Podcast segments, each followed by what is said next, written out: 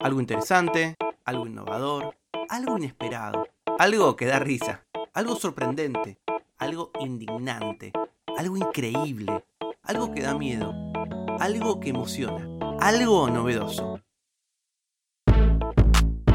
Algo que no sabías. Con Tomás Balmaceda. ¿Cómo están amigos? Otro episodio de Algo que no sabías desde un hotel en la ciudad de San Francisco, en los Estados Unidos. Me río porque a esta altura hay que reírse o llorar. En este viaje aproveché para leer un montón. Les cuento para los que le escuchan esto real time, em, que estamos, supongo que esto va a salir a mediados de junio. Eh, recuerden que a final de junio, yo le he contado a otro lado, voy a dar un seminario con Ariel Schettini y con Andrea Melamed. Ariel Schettini es un gran poeta y además un gran crítico literario argentino. Eh, Andrea Melamed, una gran filósofa. Vamos a dar un seminario sobre cringe, sobre vergüenza ajena. Así que estoy leyendo un montón sobre eso. Van a ser cuatro lunes eh, a la tardecita del horario argentino para analizar, explorar el concepto de cringe, de la vergüenza ajena, de lo incómodo, de lo awkward. Queremos ver desde la psicología, de la filosofía, de la literatura, estos, estas emociones contemporáneas y por qué son, están tan prevalentes en el discurso cotidiano. Si a alguien le interesa, hola arroba y les cuento un poquito más. Pero además de estar leyendo textos sobre cringe y sobre historia de las emociones, estuve leyendo un libro que me envió hace un tiempo y que no le he dado mucha atención porque no tuve tiempo, pero arriba de los aviones a veces no queda otra. Eh, Guido Arditi. Guido es, em, filósofo argentino, está haciendo su, su, no sé si una maestría o un doctorado, pero bueno, sé que estaba estudiando. Escribió un libro que salió el año pasado que se llama Folgeist en alemán, Volksgeist, no sé, Volksgeist diría yo, Amor y Capitalismo. Lo que él hace en ese libro que me fascinó es justamente tratar de entender una relación entre las relaciones humanas, principalmente de parejas, y los modos de producción. Es un libro marxista, mm, digamos bien, de, producción eh, clásica, de, filosofía política, porque lo que él sostiene en este libro es algo que yo una vez conté a otro lado y que siempre generaba interés, es que el ámbito de las relaciones de pareja para él no están o no se desarrollan de manera independiente del de, el espacio social, ¿no? Eh, y específicamente el sistema productivo. Él dice que, por ejemplo, el amor romántico se entiende a partir justamente de ese primer capitalismo, que la libertad económica propulsada por el capitalismo finales del siglo XIX, comienzo del siglo XX, empezó justamente a generar estas nuevas coordenadas para vincularnos. Un sujeto autocentrado que como está aislado, no le queda otra más que vincularse a justamente a través de o desde sí mismo en realidad, eh, vincularse con otras personas para extraer certezas a partir de ese proceso que él denomina de autorrealización. ¿no? Entonces, de alguna manera, la formación de relaciones de pareja son parte indispensable para vivir una nueva vida. Entonces, lo que él dice es, las primeras cristalizaciones superestructurales del sistema capitalista fueron que el ideal de libertad, independencia, individualidad, autorrealización, y todo eso se lleva a dónde? A la creación del amor romántico. Entonces, la propia libertad de la modernidad capitalista para él es eh, justamente eh, lo que marca ese tipo de amor clave del siglo XX. ¿Qué amor estamos viviendo hoy? Bueno, él lo empieza a desarrollar. Voy a leer básicamente un, pequeño parrafito para ingresar al tema del episodio de hoy. Él dice, en, en este capítulo de la historia, la libertad capitalista deviene una libertad para lejos se encuentra de ser ahora una libertad autónoma, expresiva o creativa, sino que muy por el contrario deviene puntualmente libertad para consumir. De lo que se trata principalmente es del consumo de experiencias y placeres de todo tipo. Así las relaciones comienzan a ser visualizadas principalmente o incluso únicamente en términos de cantidad, calidad de placer y satisfacción que pueden proporcionarnos, lo cual afecta directamente su duración y robustez. Esta orientación mercantil se extiende al ámbito del goce, por lo que la idea directriz de los sujetos postmodernos consiste en la maximización del disfrute en la mayor cantidad y variedad posible.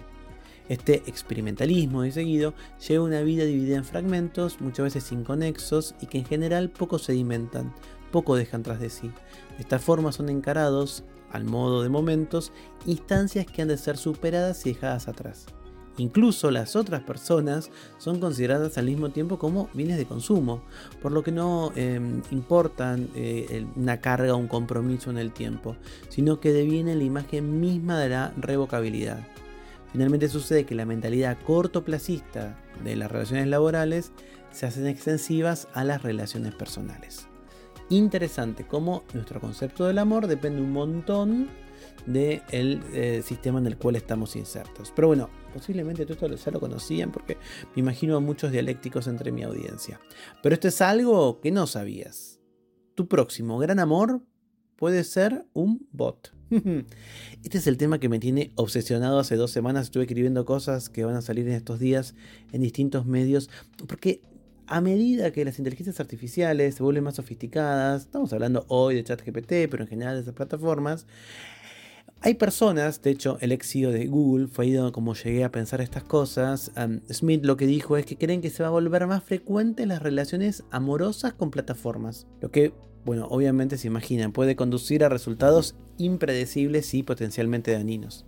Hay personas que creen que los chatbots podrían ayudar a aliviar los sentimientos de soledad, ayudar a las personas a resolver problemas psicológicos, pero también están los que creen que esto podría profundizar lo que algunos llaman una epidemia de la soledad ya que los humanos se vuelven dependientes de estas herramientas y vulnerables a la manipulación emocional. El tecnólogo David Orbach sostuvo que estas cosas, los bots, no piensan, sienten ni necesitan de la forma en que lo hacen los humanos, pero proporcionan una réplica bastante similar para que la gente se convenza. Y esto es lo que lo hace peligroso. Como ya charlamos en otros episodios de lo que no sabías, las investigaciones muestran que la soledad es más común que nunca.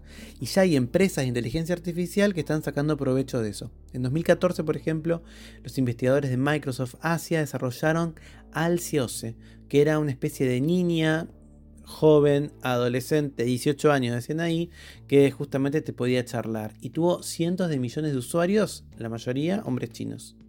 En 2017, Eugenia Cuida lanzó la aplicación Réplica en San Francisco, con la esperanza de que sirviera como un amigo solidario que siempre está ahí, que era lo que ella deseaba tener cuando era más joven. Este bot estuvo programado originalmente para tareas específicas, pero cuando apareció la Internet Artificial Generativa, empezó a abrirse y a cambiar de acuerdo a las necesidades de cada uno de los usuarios, con más y más libertad. Rápidamente la gente empezó a buscar en réplica relaciones románticas e incluso sexuales. La inteligencia artificial siguió avanzando y se volvió la compañía erótica de un montón de personas. ¿Qué hizo réplica? Obviamente, tomando lo que decía Ido en su libro, lo capitalizó, ¿no? Y vos podías tener relaciones em, sexuales por escrito con este bot por 70 dólares mensuales. En febrero de este año 2023, la Autoridad de Protección de Datos de Italia le exigió a Réplica, que como te conté tiene sede en San Francisco, que dejara de procesar los datos de los italianos porque no tenían control sobre su privacidad. Así que lo más cómodo para Réplica fue desconectar todos los plugins eróticos. Este cambio molestó a un montón de usuarios que sintieron que habían desarrollado eh, relaciones estables con estos bots y que fueron abandonados a su suerte. En Reddit, un usuario puso: Siento que es el equivalente de estar enamorado y que mi pareja se someta a una maldita lomotomía, por lo cual nunca volverá a ser la misma. Y el, em, moderador de la comunidad le respondió: Tranquilos, estamos recuperando todos juntos.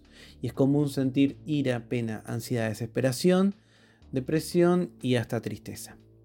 Porque esto es algo que no sabías. Tu próximo gran amor puede ser un bot. Para hacer este episodio, como te conté, leí al comienzo un fragmentito del libro de Guido Arditi, Volksgeist, Amor y Capitalismo, que editó eh, en mi país el año pasado eh, Grupo Editorial Sur.